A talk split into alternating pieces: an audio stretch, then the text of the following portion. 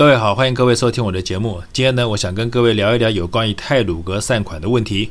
那这个观点要从哪里开始聊呢？我们就先看看媒体的观点是怎么聊的。那绿色媒体的观点呢，我们就不讨论，因为绿色媒体就是民进党这个乐色政府所豢养的嘛。所以呢，不管民进党这个乐色政府他不管做什么事情，就算他杀人放火、杀人越货，我相信绿色媒体也不会说他半句坏话的。所以呢，绿色媒体的观点我们就先忽略不计，我们就来先看一些非绿色媒体他们是怎么讨论这个问题的。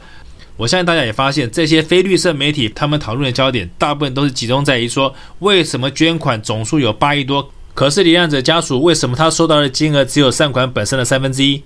善款的意思不就是全台湾老百姓自掏腰包，希望他的爱心能够全部给罹难者家属？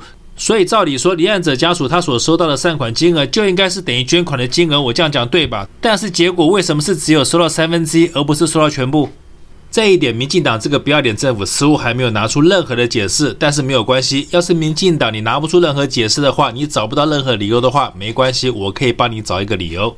那在说理由之前呢，我必须先声明，这个理由并不是我有什么证据所找出来的，而是因为我人生的经验中坏人碰太多了，所以呢，我觉得我比较能够洞察坏人的想法，所以呢，采用逻辑的推论，推论出一个我觉得合理的怀疑。这个合理的怀疑就是，为什么民进党这个不要脸政府，他明明收到的善款就是他自己公布的八亿多，但是为什么他只拿得出两亿多给这些受难者的家属呢？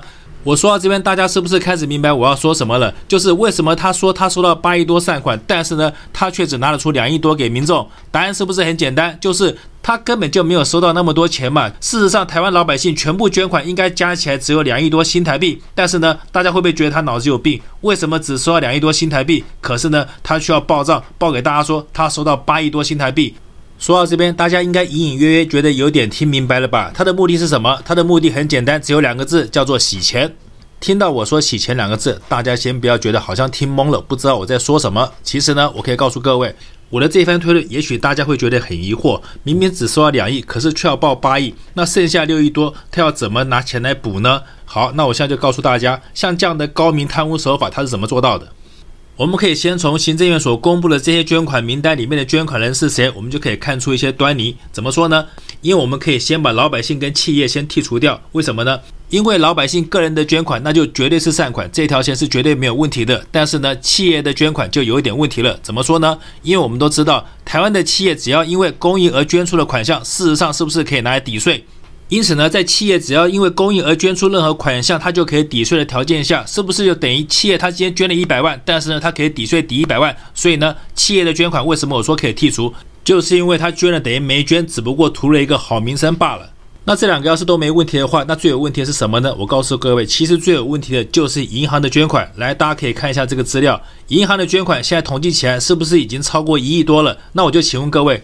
从古到今，你有听说过银行是慈善单位吗？还是银行是一个超级吸血鬼？银行就是一个唯利是图的单位？是不是银行就是后者？银行什么时候变慈善单位了？只要发生事情，它就会忽然变成慈善家，争先恐后的跑出来捐款。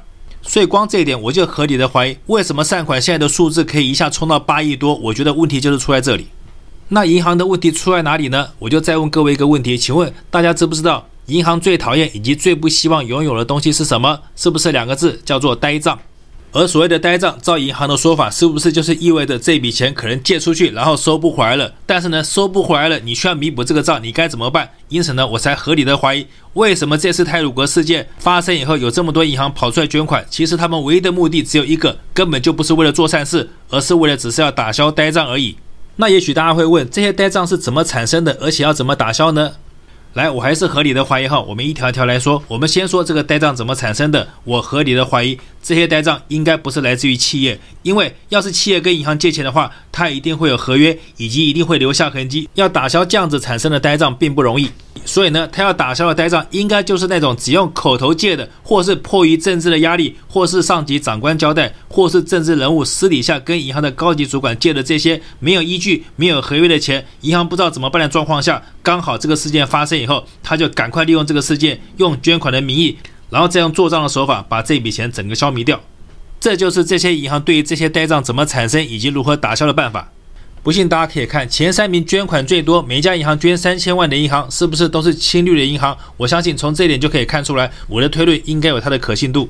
所以说到这边，大家是不是明白了？现在民进党的贪污技巧可比当年的国民党要高上数万倍，因为他们现在已经知道如何用合法掩护非法，如何用事故来打消呆账。像这样高明的手法，我相信就算是国民党，你再学十年二十年，你都学不到。所以这也是为什么明明他们就告诉大家说，他们收到的善款是八亿多，但是呢，却只拿得出两亿给这些罹难者家属。现在大家明白为什么了吧？因为从头到尾所谓的八亿多善款只不过是账面上的数字，但是呢，他们真正收到的现金其实可能只有两亿多。那在拿不出那么多的现金下，他只好编了一个侮辱大家智商的理由，告诉大家说，我只先拿三分之一给你，那另外三分之二呢？另外三分之二再说了，而且呢，不但再说，还不告诉你为什么，这就叫做不打自招。所以说到这边，大家对捐款这件事情是不是越来越清楚了？而且呢，我再把最后大家一个疑惑点点破，就是我相信在捐款这件事情发生的时候，应该有很多人会去问左邻右舍，或去问你的亲朋好友，问他们说他们有没有捐款，对不对？但是呢，我相信大部分人得到的答案都是我们都没捐，对不对？但是呢，为什么大家都没捐，可是善款却可以一下飙这么高，一下就冲到快十亿的天价？当初我也想不明白，可是呢，现在我已经想得非常清楚了。所以呢，最后呢，我也要劝一下国民党，你们还在立法院质疑民进党这件事情的这些立法委员，我可以告诉你们，你们在对付民进党这方面，你们的脑袋真的要升级了，因为民进党现在的贪污手法以及他的贪污手段，早就已经脱离了你们的想象，已经往更高深的段位去发展。所以呢，你们要是还在想在善款这件事情上面找突破口的话，我就建议你们不要再纠结于民进党表面上给你们的理由，请你们发挥一下想象力，以及想清楚所有的钱的来龙去脉以及因果关系。我相信。只要照着这个思路走，要查清他们是如何用五鬼搬运的手法把钱搬走，我相信这一点都不难。比如说，你们可以去查银行为什么捐三千万，而且呢，捐了这个三千万以后，他怎么样弥补这个三千万的缺口？你只要从这边开始查，应该就可以查到一些蛛丝马迹。这才是应付贪污手法已经升级而且段位升高的民进党贪污手法的最佳办法。假如你们还是只是一味的在立法院跟苏贞昌纠结说到底善款怎么用，用到哪里去？要是你们对付民进党的段位还是只是停留在这个阶段的话，那我相信最高兴的应该是民进党。反正不管他出什么招，你国民党就一定会中计的状况下，那你国民党想要翻身，想要重新拿回执政权的话，我只能告诉你，你这辈子或是下辈子，或是再十辈子、百辈子，你都不要再想了。就像当民进党想要把促转会变成万年机关，而当记者问到蓝色立法委员他们怎么回应这个问题的时候，蓝色立法委员居然只能回答说：“什么叫促转会？促转会到底转了什么？”其实我觉得这样的回答是非常不到位的。为什么呢？因为你怎么能用疑问句回答记者的方式说促转会到底转了什么这样的回答方式呢？